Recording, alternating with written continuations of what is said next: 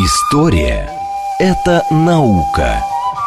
Здесь ставят эксперименты, открывают неизвестные цивилизации, расшифровывают тексты погибших народов. Историческая программа Михаила Родина «Прошлое». Еще вчера мы этого не знали. Программа предназначена для слушателей старше 16 лет.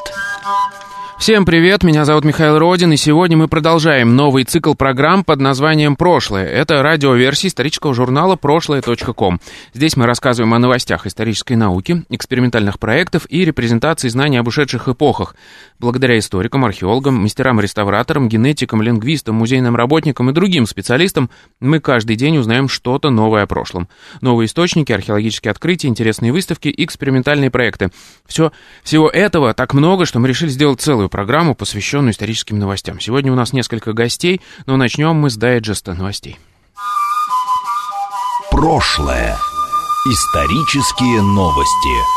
Новые геоглифы Наски. В Перу нашли более 140 новых гигантских каменных рисунков. Это изображение птиц, обезьян, рыб, змей, лис, кошек и лам. Размеры большинства найденных рисунков составляют от 5 до 50 метров. Самый большой геоглиф раскинулся в длину более чем на 100 метров. Открытие сделала команда ученых из Ямагатского университета в Японии, изучив спутниковые снимки и проведя подробную лазерную аэрофотосъемку этой местности, а по результатам серию полевых работ. По оценке ученых, возраст самых старых найденных геоглифов доходит до 2100 лет.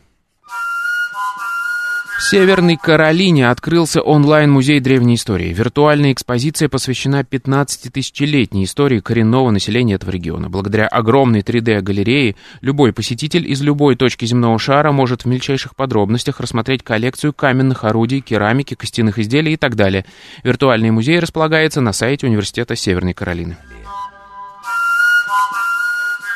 Российская газета сообщает, что польские археологи сделали важное открытие при помощи спутниковых снимков. Им удалось обнаружить два огромных кольцеобразных сооружения недалеко от польского города Лысомица. По оценкам исследователей, возраст одного из объектов составляет около 6800 или 7000 лет. Он представляет собой круглый контур диаметром около 85 метров. Каждый из этих объектов состоит из системы трех овальных рвов с общим центром. Эти рвы прерываются, вероятно, там располагались входы. По словам ученых, найденные сооружения, возможно, использовались для религиозных ритуалов.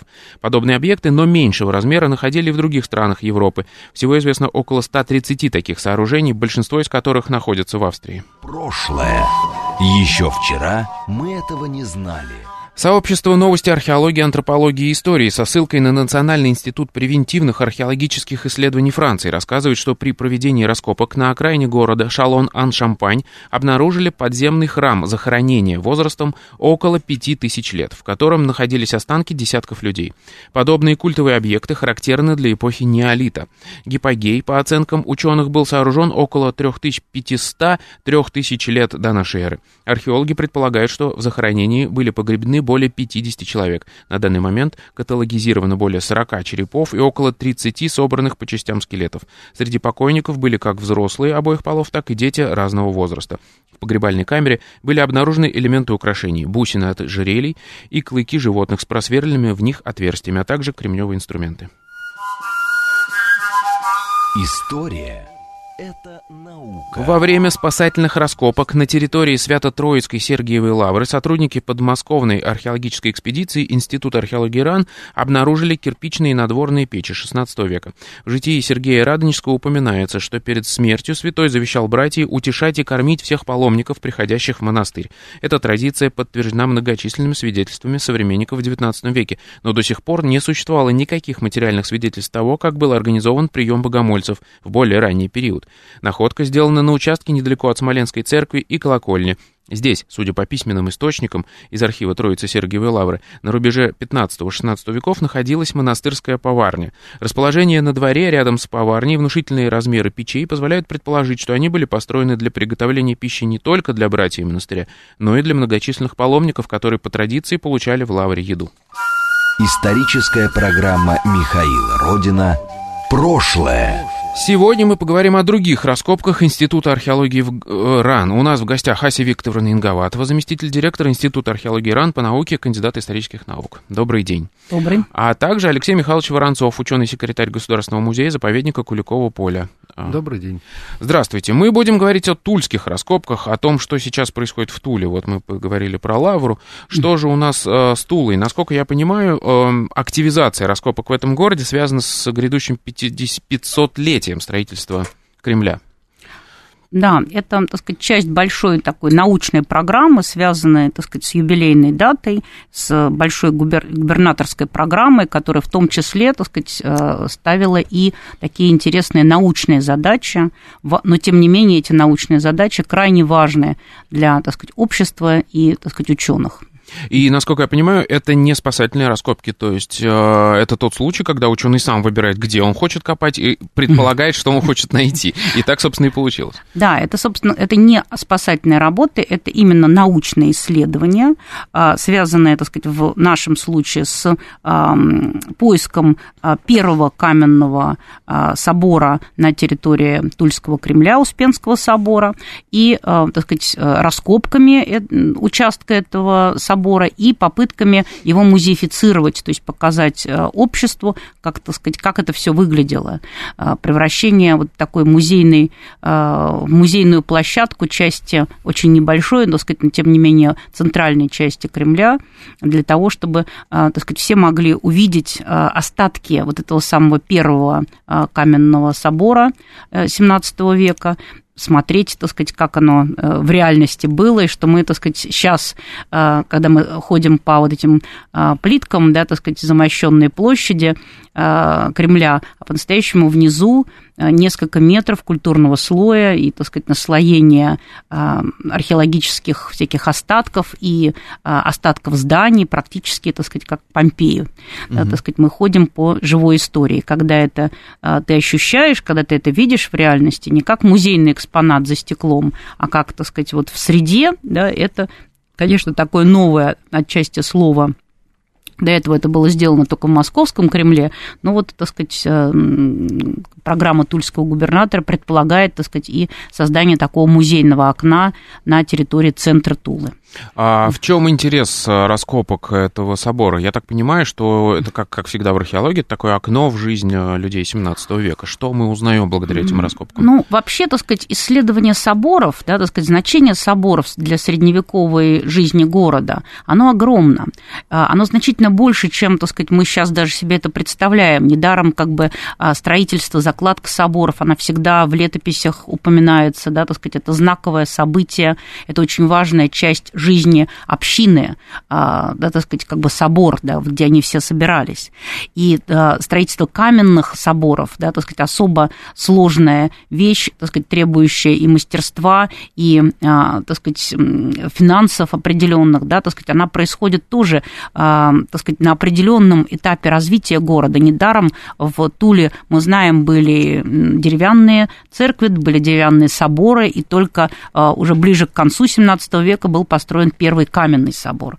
А, мало этого, так сказать, его довольно быстро потом а, перестроили, да, так сказать, уже в XVIII веке построили совсем грандиозный собор, который, так сказать, отчасти мы видим сейчас на территории Тульского Кремля, но вот этот вот первый ранний Успенский собор, он, конечно, таил много загадок, и где он точно был расположен, и как он, так сказать, был сконструирован, да, так сказать, и, в общем, вот эти загадки, они, так сказать, оказались а, в процессе этих научных исследований во многом разгаданы. Угу. Я так понимаю, что строительство собора связано с э, изменением статуса города. Правильно я понимаю? Чем было Атула до 17 века и что сподвигло построить каменный собор там? На самом деле никаких изменений особых статусов-то не было, конечно. После того, как строится э, Тульский Кремль в 1520 году, почему 500-летний юбилей будем отмечать на следующий год, э, Тульский Кремль э, часть, стал частью обороны южных рубежей московского государства, ну, система, грубо можно сказать, выглядела так. Это берег, там, где стоит Серпухов, Коломна, то есть берег Оки. Это как бы самая ближняя к Москве линия обороны. Потом были выдвинуты крепость, э, крепости, Тульский Кремль, Зарайский Кремль, э, туда в сторону поля, в сторону юга. Потом была устроена засечная черта. Э, ну, кстати, полный текст указа президента звучит как 500-летие Тульского Кремля, как начало строительства большой засечной черты. Вот. И далее в сторону степи были выдвинуты еще остроги, такие как Епифань, Чернь, деревянные крепости, которые стояли на границе. Еще дальше вперед выходили некие такие сторожи. То есть это была огромная система обороны, и центром являлся как раз Тульский Кремль. Являлся он уже с 16 века.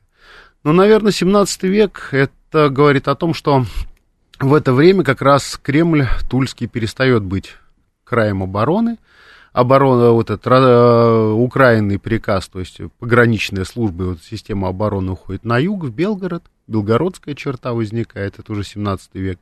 Ну, соответственно, Тула начала жить более какой-то такой тыловой жизнью. Ну, вот я и говорю, то есть из, из, из какого-то пограничия прямо на краю э, она превращается в такое более-менее центральное поселение, да?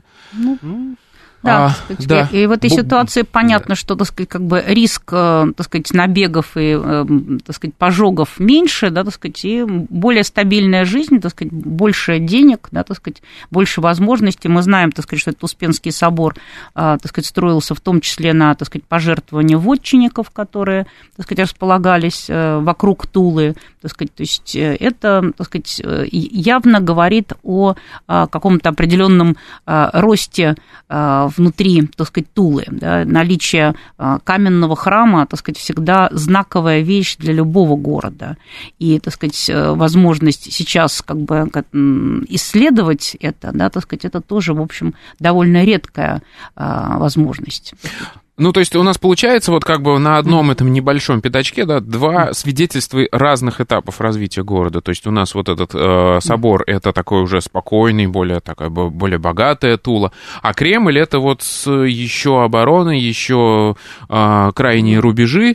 А, вот и этот этап, я так понимаю, тоже сейчас исследуется, причем вашей экспедиции, я имею в виду экспедиции музея-заповедника Куликового поля. Ну, мы проводим исследования как бы, в регионе давно, нас, наверное, самая крупная экспедиция в регионе, поэтому наши интересы далеко заходят за пределы Куликового поля, которое там расположено на юго-востоке области.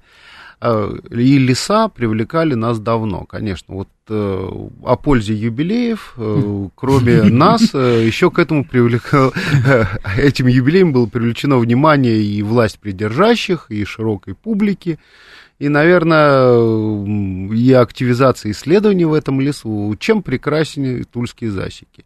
С тех пор, как э, Иван Грозный повелел их не рубить, их практически не рубили до сегодняшнего дня. То есть это реликтовые леса, в которых сохранились не только какие-то свидетельства эпохи засечной черты 16-17 века, но и гораздо более древние поселения, городища, курганы, могилы. То есть очень много всего, и это богатство, безусловно, стоит того, чтобы изучать, чтобы его пропагандировать, ну, чем мы, в общем-то, то есть я сейчас, сейчас сакцентирую внимание, правильно ли я понимаю, что мы говорим о зоне реликтовых лесов, а, в которых проходила засеченная черта, то есть э, рубили деревья, ну, а, чтобы нельзя было коннице пройти. А, и благодаря тому, что много столетий эта засеченная черта не двигалась, там не было никакой распашки, и там внутри этого леса сохранилось много памятников разных совершенно эпох. То а. есть э, этот памятник какого? 16 получается века, да, да если вот так можно. 16 века. А он сохранил для нас все, что было раньше там в этом лесу. А, хорошо, а вот про саму засечную черту э, поговорим. Что археологически вообще от нее может остаться? Ну, потому что мы понимаем, что это просто поваленные деревья. Но есть же какие-то опорные пункты. Ну, понятно. Есть как бы, э, кроме а, того, что это были действительно просто лес, который был повален, там, срублен на высоте человеческого роста, на этот пенек было поднято само это срубленное дерево, естественно, получалось такое совершенно непроходимое препятствие. Но в этих засеках были дороги, на дорогах стояли крепости, которые назывались ворота, в которых несли службу служилые люди, казаки, пушкари, соответственно, они перегораживали вот эти проходы.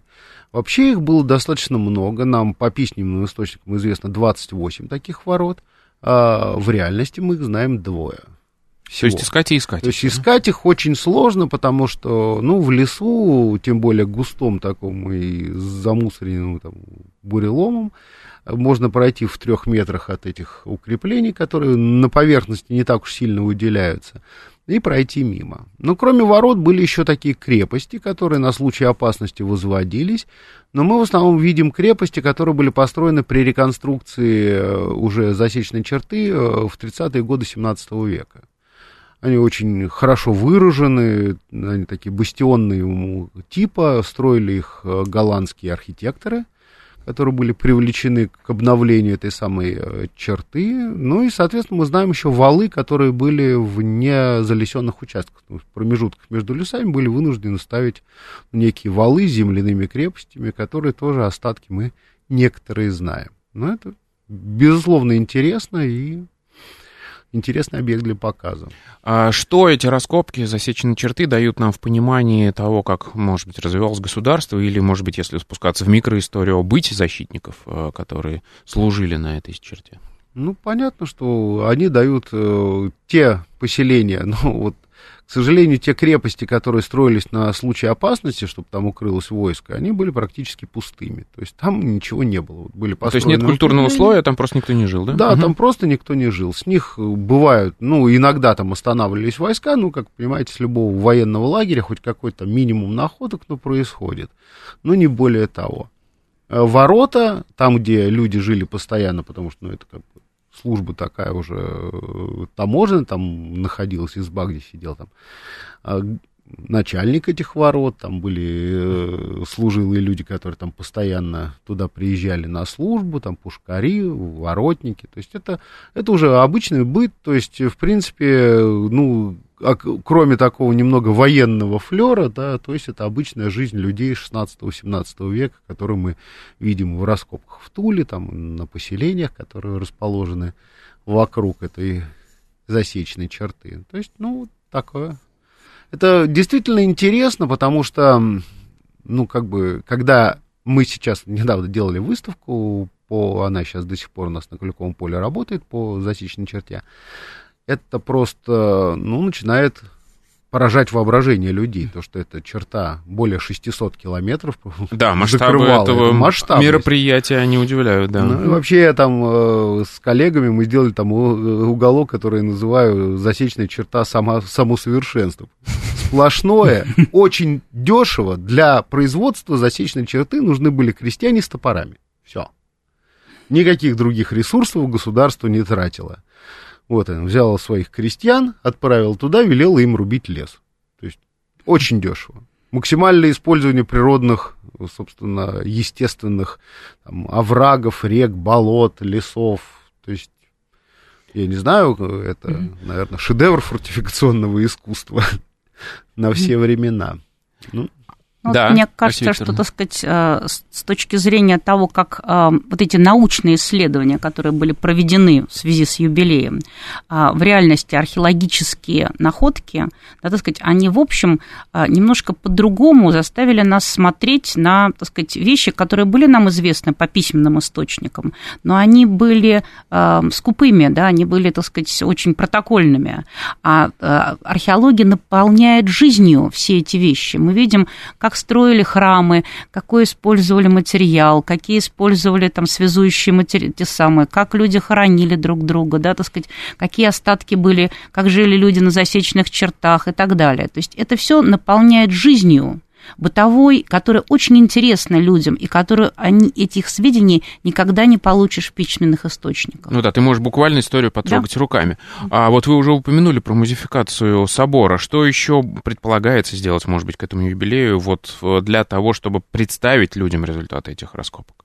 Ну, я так понимаю, так сказать, довольно большая, обширная программа, так сказать, связанная в том числе, так сказать, и с музейным, а, новыми музейными экспозициями, так сказать, преображается центр Тулы, а, там, так сказать, будут показаны в большем количестве результаты, в том числе археологических раскопок, но это, так сказать, отчасти вот эта вот музейная, а, традиционная деятельность, да, когда люди приходят в музей, смотрят находки, смотрят реконструкции, там, возможно, с какими-то там 3D-реконструкциями, конструкциями компьютерными, но очень важно, это сейчас очень в Европе распространено, это вот именно показ на месте. Поэтому здесь что туристические маршруты по вот этой засеке, да, так сказать, э, возможны, что музеификация инситу вот этих остатков Успенского собора. Это абсолютно новое слово, а, и, так сказать, мне кажется, что, так сказать, очень здорово, что такой опыт, скажем так, вот Москвы, да, с музейными окнами переним, стали перенимать, да, и ценность как бы понятно для,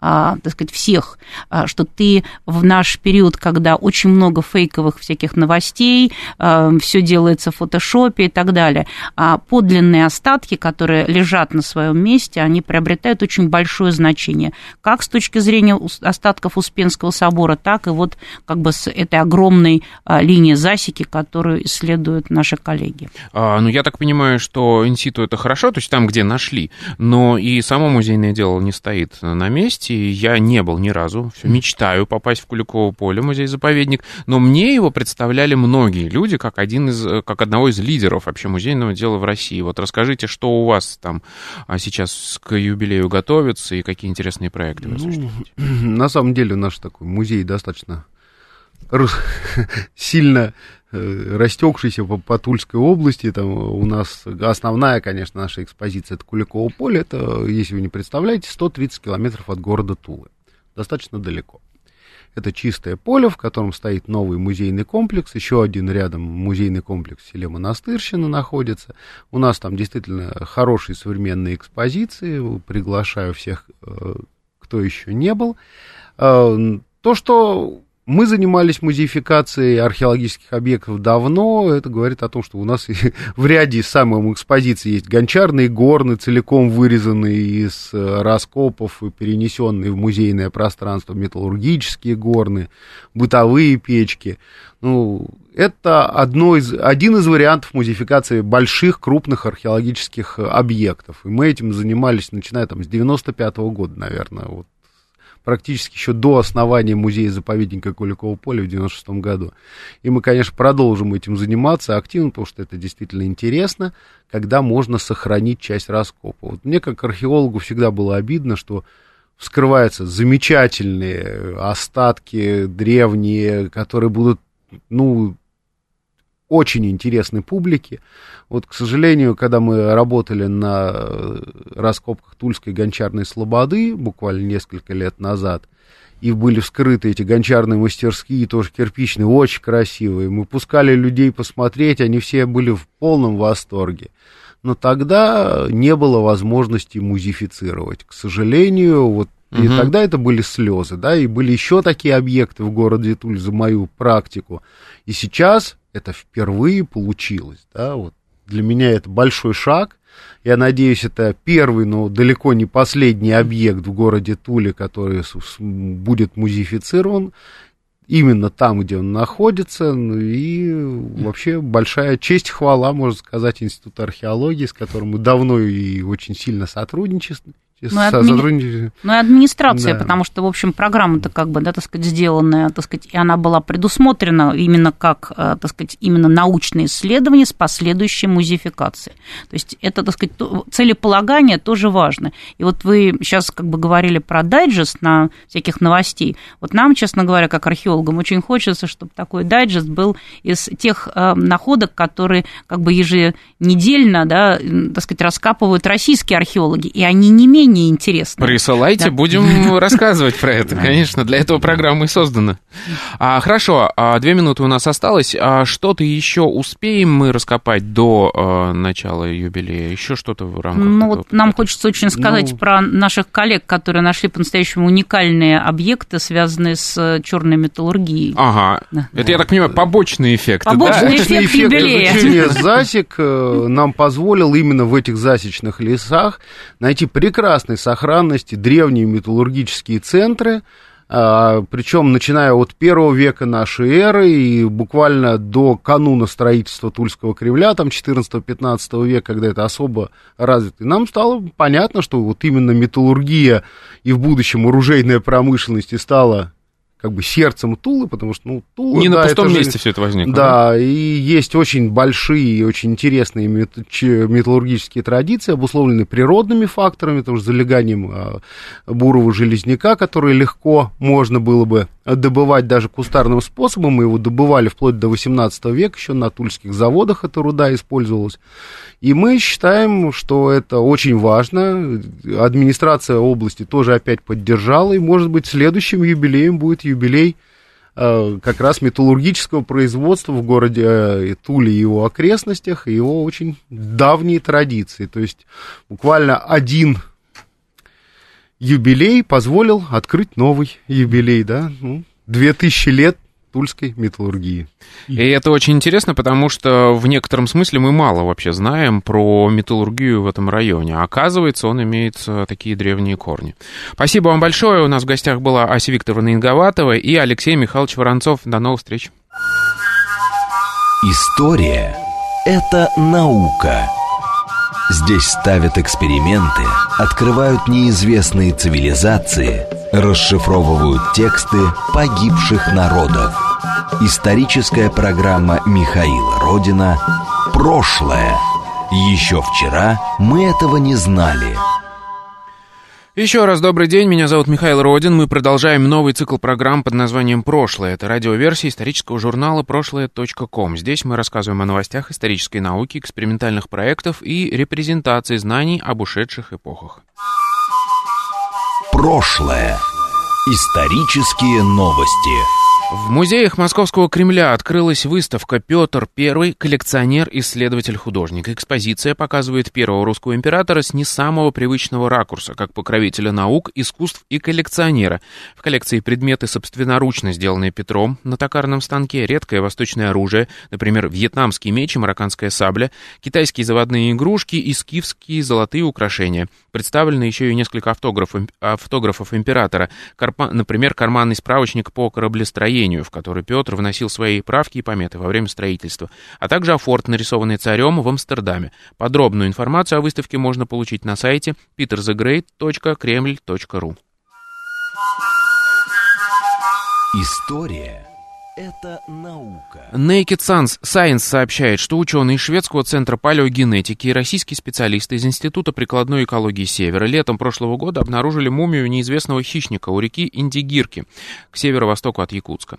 Останки датируются возрастом 18 тысяч лет. Специалисты из шведского центра палеогенетики провели уже два секвенирования генома этого сибирского щенка, но так и не смогли точно узнать, относится он к собакам, современным волкам, древним волкам или к их общему древнему предку. Поэтому изучение останков продолжается. По словам Льва Далина, профессора эволюционной генетики, причина проблем с идентификацией щенка в том, что животное именно того возраста, когда произошло разделение видов, волк и собака разделились как виды от 15 до 40 тысяч лет назад. Поэтому щенок может оказаться самой древней в мире собакой, известной нам. Это наука. Ученые назвали причины вымирания неандертальцев. Снова о причинах вымирания неандертальцев. РИА Новости сообщает, что голландские ученые под руководством Кристова Ессена теоретически доказали, что для объяснения исчезновения популяции неандертальцев совсем не обязательно привлекать в качестве основного аргумента конкуренцию со стороны современных людей. Результаты генетических исследований, исследований свидетельствуют о том, что численность популяции неандертальцев еще до прихода в Европу современных людей была очень небольшой, не превышала 4000 особей. При этом они были, были разделены на множество небольших групп, проживающих удаленно друг от друга. Авторы разработали популяционные модели для имитации развития популяции неандертальцев численностью 50, 100, 500, 1000 и 5000 особей на протяжении двух, на протяжении 10 тысяч лет. Результаты показали, что для вырождения таких малых популяций достаточно внутренних демографических факторов и влияния ежегодных случ- случайных колебаний рождаемости. Народов. Историческая программа Михаила. Как люди и дроны изучают стену Константинополя. Так называется статья историка Романа Шляхтина, опубликованная в «Коммерсанте». А, Она посвящена изучению стен Феодосия, которую проводит международная группа исследователей. Как оказалось, мы очень немного знаем об этой одной из главных достопримечательностей Стамбула. Сейчас ученые проводят подробное описание и съемку масштабного объекта. Главной целью исследователей является создание портала, на котором будут собраны все возможные данные по стене Константинополя, от выдержек из древних источников до современных фотографий. Подробности на сайте коммерсанта. Это наука. Обнар... BBC сообщает, что обнаружен неизвестный ранее перевод Тацита, сделанный королевой Елизаветой I. Находку совершил историк литературы из Университета Восточной Англии Джон Марк Фила. Рукопись лежала в Аламбетском дворце с 17 века, но никто не пытался идентифицировать ее автора. Работа представляет собой перевод книги римского историка Тацита, в которой тот писал о преимуществах монархического правления. Исследователь установил, что текст был написан на особой бумаге, которая использовалась при дворе Тюдоров в 1590-х годах. Еще одной подсказкой было присутствие трех водяных знаков – геральдического восстающего льва, инициалов GB и изображение арбалета. Их ранее обнаруживали на бумаге, которую Елизавета I использовала, использовала в своей личной переписке. Но решающим аргументом был почерк. Перевод скопирован одним из ее секретарей, но он покрыт исправлениями и дополнениями, которые соответствуют неразборчивому почерку королевы. Теперь современного историка из Университета Восточной Англии интересует, почему римский труд был так интересен интересен Елизавете. Считала ли она книгу руководством к действию или, напротив, примером того, как не стоит управлять государством? Но этот манускрипт может быть и просто свидетельством сильного увлечения королевы историей древнего мира. Историческая программа Михаила Родина «Прошлое». А сейчас мы поговорим о современных лингвистических исследованиях. У нас в гостях кандидат исторических наук, ведущий научный сотрудник Высшей школы экономики Сергей Владимирович Лезов. Добрый день. Здравствуйте. Насколько я знаю, вы недавно вернулись из экспедиции в Турцию, э, в которой э, ваша группа исследует историю арамейских языков. Э, расскажите подробнее, какова цель этих исследований? Ну, я занимаюсь прежде всего историей арамейского языка. Это интересно, это важно, скажем так, для лингвистики, прежде всего потому, что арамейский язык, ну, правильно говорить, арамейские языки, это группа языков, э, как сказать, плотно спаянная, то есть тесная группа языков, которая засвидетельствована памятниками текстовыми, начиная с начала первого тысячелетия до христианской эры. То есть это нам дает 3000 лет. Э, сравнимая глубина засвидетельствования э, группы языка или группы языков текстами лишь у китайского и древнегреческого. То есть это э, сокровище для исторического лингвиста. Но сокровище э, неисследованное, непонятое, потому что лингвисты предпочитают работать с текстами уже понятыми, то есть с текстами скорее живых языков. А для того, чтобы работать с историей арамейского языка, с этими тремя тысячелетиями, необходимо огромное количество э, филологии, то есть масса филологии, с которой лингвисты им всегда любят возиться. Угу. То есть это древние памятники, э, начиная с эпиграфических памятников начала первого тысячелетия до христианской эры и включая огромные массивы памятников среднеарамейских, которые относятся к шести литературным среднеарамейским языкам, классическому сирийскому, классическому мандейскому, иудейскому, вавилонскому, арамейскому, и трем западным это язык, а, а, это христианский, палестинский, арамейский, самаритянский и иудейский, а, палестинский, арамейский. А сейчас арамейский представлен большим количеством языков, которые все восходят про арамейскому, который представляет собой конечный главный предмет для моей работы, для реконструкции. И эти языки... А он когда существовал, вот этот проарамейский? Проарамейский, а, ну, понимаете, дело в том, что а, проарамейский, как, ну, по моей теории, да, вот, которая, надеюсь, будет со временем принята всеми, вот, а, проарамейский разделился на две ветви, восточную и западную, в, до, э, в дописьменную эпоху, то есть до появления, до, до, до, до самых ранних памятников, которые мы нашли. И это дает мне, ну, ориентировочно, плюс-минус, не знаю, 200 лет, где-нибудь э, середину, скорее даже первую половину второго тысячелетия. То есть э, сам арамейский язык, то есть если э, говорить э, по изоглоссам, то есть по тому, что делает арамейский арамейским, э, его возраст, наверное, э, 4000 лет, как я считаю. Угу. То есть, а разделился он где-то в 15-м, да, примерно. Разделился на восточный и западный, который тоже имеет ясно выраженный угу. профиль, ясно выраженные лингвистические черты. Ну, Первый памятник, который у нас есть, памятник из Тельфахарии, да, это 9 век. Это как раз недалеко от тех мест, где мы работаем, на границе Сирии и Турции. 9 век до нашей эры. До нашей эры, конечно. Mm-hmm. Это 9 век до нашей эры.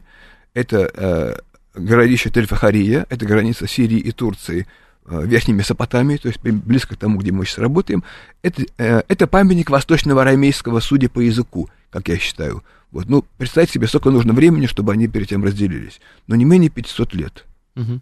Хорошо, и вот Да. вы- мы говорим о такой древности, мы говорим о середине второго тысячелетия до нашей эры, но при этом вы ездите в современную Турцию, в экспедицию, и разговариваете с современными людьми. Расскажите, как это работает, как выстраивается эта методика а, с- составления вот этого понимания этого языка древнего через Ну, более... важно вот что иметь в виду, что э, существует э, многие десятки, возможно, э, более, более сотни разных современных арамейских диалектов, наречий, которые относятся все к тем же обеим э, главным группам арамейских языков, восточный и западный. Они в массе своей бесписьменные, по причине того, что арамеи никогда не имели своей э, государственности.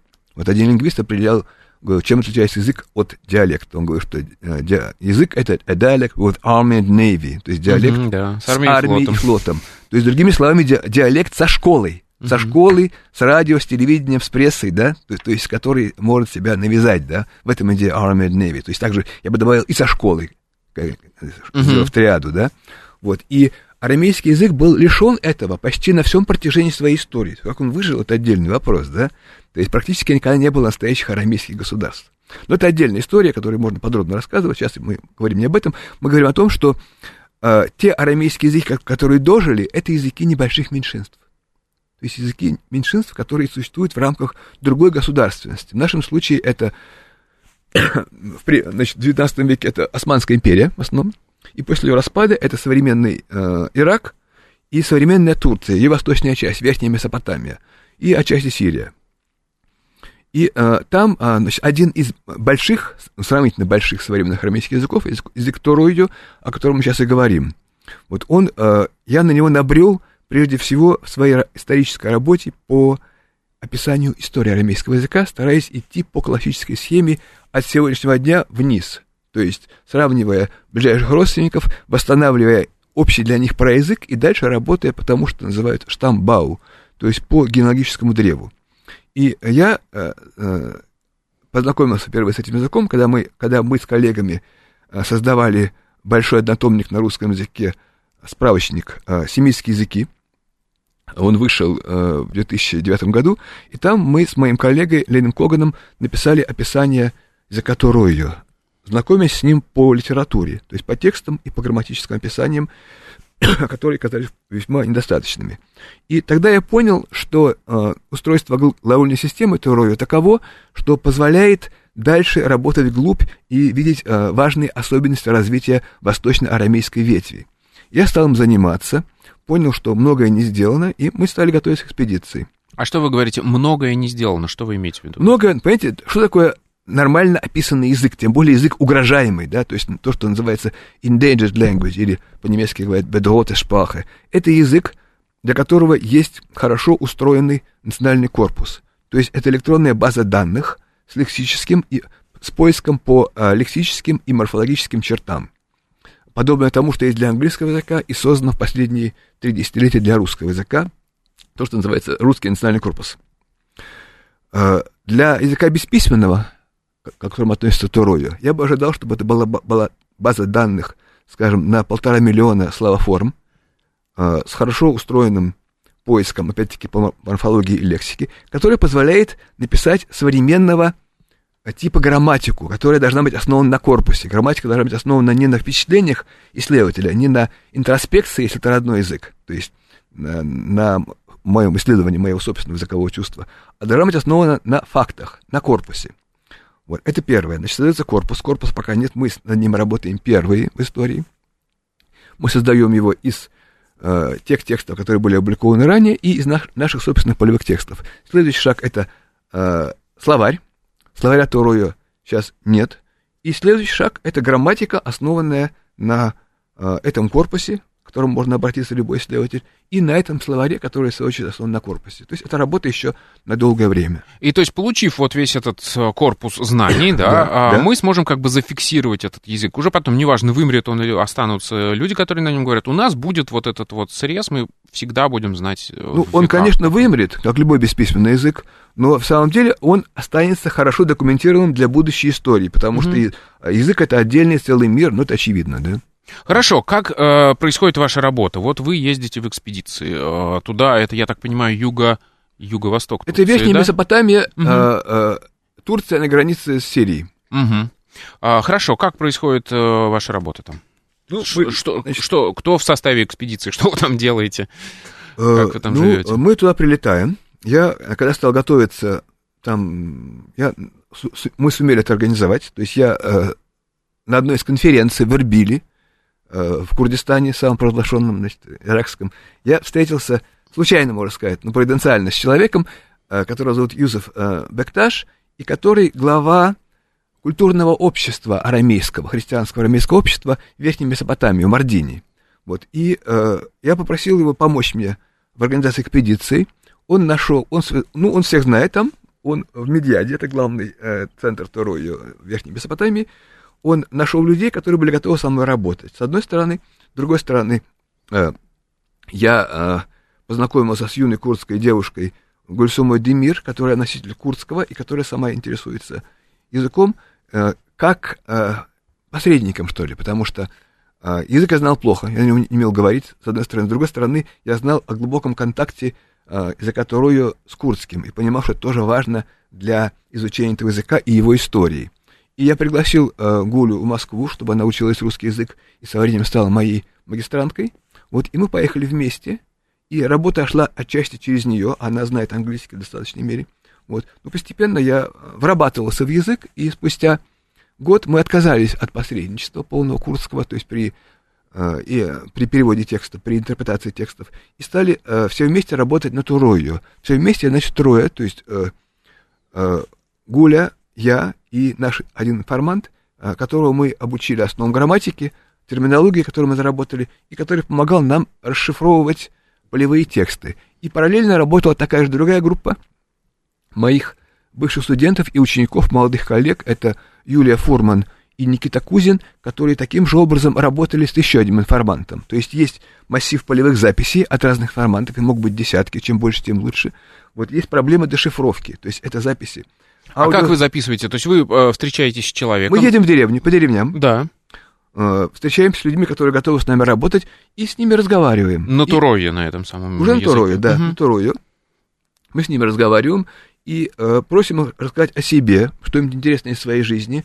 И э, э, иногда надеемся, что, может, они знают что-нибудь еще из фольклора. Понятно, что фольклор вымирает, потому что в последние два десятилетия туда прошло телевидение, радио, э, турецкая культура, и, конечно, под давлением этого хозяйства фольклор умирает, потому что фольклор был, ну, способом развлечения людей, когда ничего Да-да-да. этого не было, да? Мгм. Вот. Но однако люди некоторые есть, которые помнят. Вот. И нам удалось записать несколько десятков фольклорных сюжетов, в том числе такие, которые раньше не записывались нашими э, коллегами, из, э, которые раньше работали с языком Турою. Как ни странно, мы, э, наверное, первые, пер- первые, э, э, первые европейские ученые, которые работаем там инситу, собственно, в том Турабдине. То есть там на Турабдин. месте событий, Да, да? потому что наши предшественники, э, э, Хельмут Риттер, великий немецкий исследователь Турою, который оставил три тома текстов, э, э, работал в Стамбуле с теми людьми, которые жили там, вот, а мы обследуем деревню за деревней, работая именно инситу, да, впервые, пожалуй, в истории изучения этого языка. То есть у вас получается большой массив аудиозаписей э, Аудио языка, и видео. Мгм. который надо потом расшифровать и как-то занести это на бумагу, да? Как это происходит? Я так понимаю, язык-то бесписьменный, значит, это нужно записывать какими-то... Есть научная транскрипция, Да. которую мы модифицируем к нашим целям. Вот мы э, делаем запись в этой транскрипции, э, мы делаем перевод на английский, и мы готовим тексты к изданию э, в научном издательстве Бриль в серии э, Semitic, Language, Semitic э, Languages and Texts, вот такое, да? Это международное издательство научное, которое в Бостоне, по-моему, располагается, и в Лейдене. Э, э, Лейден, Бостон. Лейден, Бостон. Это э, крупнейшее издательство такого рода в мире. А, хорошо, потом, а, что дальше происходит с этими текстами? Вот вы их просто записали, да, и потом их надо как-то анализировать. Это же тоже, видимо, Э, большая мы работа. э, создаем к нашему будущ... нашей будущей книге, которая должна выйти в течение будущего года, глоссарий к текстам филологического словарь. комментария. Да, глоссарий Мгм, то есть словарь, мгм, да. Э, К текстам филологических комментариев. В глоссарии указывается, вероятно, будут указаны все вхождения данной лексемы в корпусе, то есть в корпусе, что мы издаем. И, возможно, будет, то есть я надеюсь, что будет также и морфологический глоссарий в тексте. То есть строчка текста, строчка морфологического лексического глассирования, которая позволяет понять текст человеку, не знающему Торую, а это будет большинство читателей. И на facing page, на параллельной странице перевод на английский язык. Мгм. И так это должно выглядеть. Мгм. То есть инновация, инновация в, частности в том, что это впервые будет издание с морфологическим глассированием последовательным.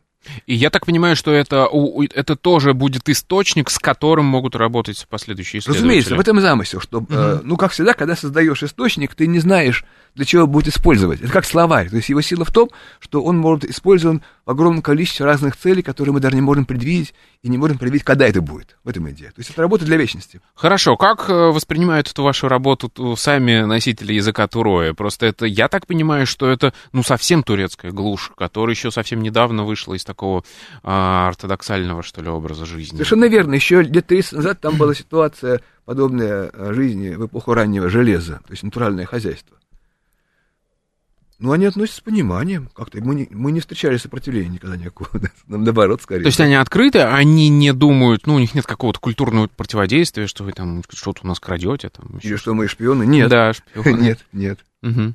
А мне понравилось, м, вы упоминали в интервью э, в одном из предыдущих э, такую цитату, что изучение жизни этого на- народа, его фольклора, оно позволяет нам понять, в общем, ту атмосферу, в которой писалась Библия, потому что там мало что изменилось, я так понимаю. Это верно. Это верно. Я упоминал книгу Густава Дальмана, немецкого востоковеда, который работал на рубеже 19-20 веков в Палестине, и он исходил из того, что для того, чтобы понять мир Библии, нужно описать э, современный э, мир Палестины, мир арабской Палестины. И он очень много сделал для этого. Он написал семь томов, э, который называется Arbeit und Sitte in Palästina, то есть э, работа и быт в Палестине. И там есть тома э, про, э, э, про земледелие, э, про жизнь в доме, про, про жизненный цикл, то есть рождение, брак, смерть. И вот когда э, мы стали записывать э, тексты о жизни в досовременном Турабдине, то есть это еще 50-е годы, тем более 30-е, то есть я вдруг понял, Это то, что вам рассказывают, собственно, информанты то, что ваши. информанты Мгм. рассказывают. Мгм. Мы спрашиваем, как раньше строили дома.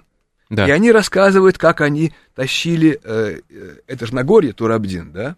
То есть буквально, значит, гора, гора, э, гора, гора рабов, в скобках божьих, да?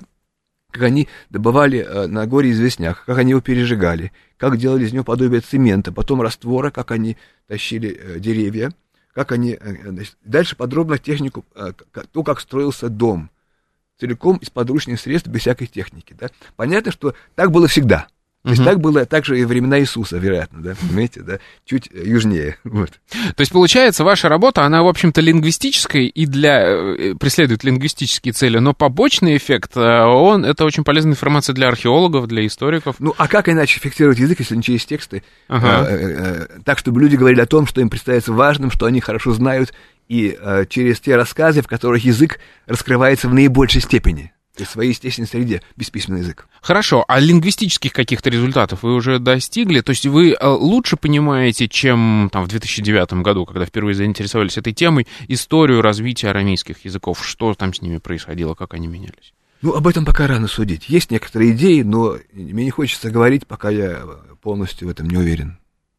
То есть это вот классическая ситуация, мы имеем дело с вечностью, да? Прошло 10 лет, но еще пока рано об этом. Ну, еще немного рано, но я уверен, что в ходе нашей, в результате нашей работы язык будет понят лучше, и история арамейского языка будет понята лучше, у меня в этом нет сомнений. А хотя бы какие-то отдельные примеры можете привести? Я не говорю о каких-то... А, хорошо, ну вот если говорить то, что первое, то, что мне очень важно, э, это то, что есть э, большое количество неочевидных курдизмов. То есть так как эти два народа очень долго жили вместе, история их существования, она не бесконфликтная, как известно, да, это отдельная трудная тема, но, э, скажем, м, есть базовые слова для мальчика, для девочки, да, которые там курдские, да, то есть, то есть э, там, мать может сказать мальчику «качем», да, то есть мой, мой, мое дитя, мой мальчик, то есть а- арамейская христианская мать, арамейскому христианскому ребенку, термин курдский. Но помимо этого есть большое количество нетривиальных, то, что называют в лингвистике loan translations или кальк. Мгм. То есть кальки не, не лексические, а кальки идиоматические. То есть Да. язык пронизан калькированием с курдского, с курдского очень глубоко. Вот это хочется исследовать и описать. Этим мы занимаемся с Гули, так она носитель э, диалекта курдского Турабдина, то есть это ее родной язык, и она помогает нам э, выявлять эти кальки, и мы надеемся об этом написать отдельную работу. Это если говорить о недавней истории языка. Угу. А, насколько я знаю, вы буквально уже в январе уезжаете в следующую 1 января, да. Да, 1 января уже Да. улетаете. Какие Да. там планы и какие вообще масштабные? Когда вы планируете закончить этот проект? Ну, какие э, еще? В этот раз мы летим вместе с моим американским коллегой Чарльзом Хеберлем. Он специалист по мандейскому языку. Мандейский — это один из восточных арамейских. Он, занимает, он так сказать, отвечает в мире сейчас за весь мандейский язык, язык классический, современный. Вот. И э, мы с ним познакомились э, в семнадцатом году. У нас есть традиционная э, летняя школа семитской филологии в городе Остроге. Мгм. на западе Украины. И там мы его пригласили, он мандейский там преподавал, и нам очень понравился. Мы позвали его в Москву этой весной, он читал курс мандейского в высшей школе экономики. Я говорю, Чарльз, давай займемся с тобой Турой. Он говорит, хорошо. Вот, и мы стали, стали работать по скайпу чуть ли не ежедневно. Ну, потому что проблема в том, чтобы сделать хороший английский перевод, который бы отражал рельеф текста. То есть, чтобы это был английский не деревянный, а настоящий, да? Скажем, американский английский, Да-да-да-да. но без привлечений. Вот. И попутно он стал изучать язык, и мы с ним 1 числа января летим вместе, и там он будет со мной работать три недели над сверкой текстов и их переводом. И к нам присоединятся другие наши коллеги. Отлично. Я надеюсь, что вы как-нибудь еще к нам придете и расскажете о том, как продвигается ваша работа. Мгм. Спасибо вам большое. В гостях у нас был э, Сергей Владимирович Лезов. Это была программа «Прошлое». Меня зовут Михаил Родин. До новых встреч. Пока.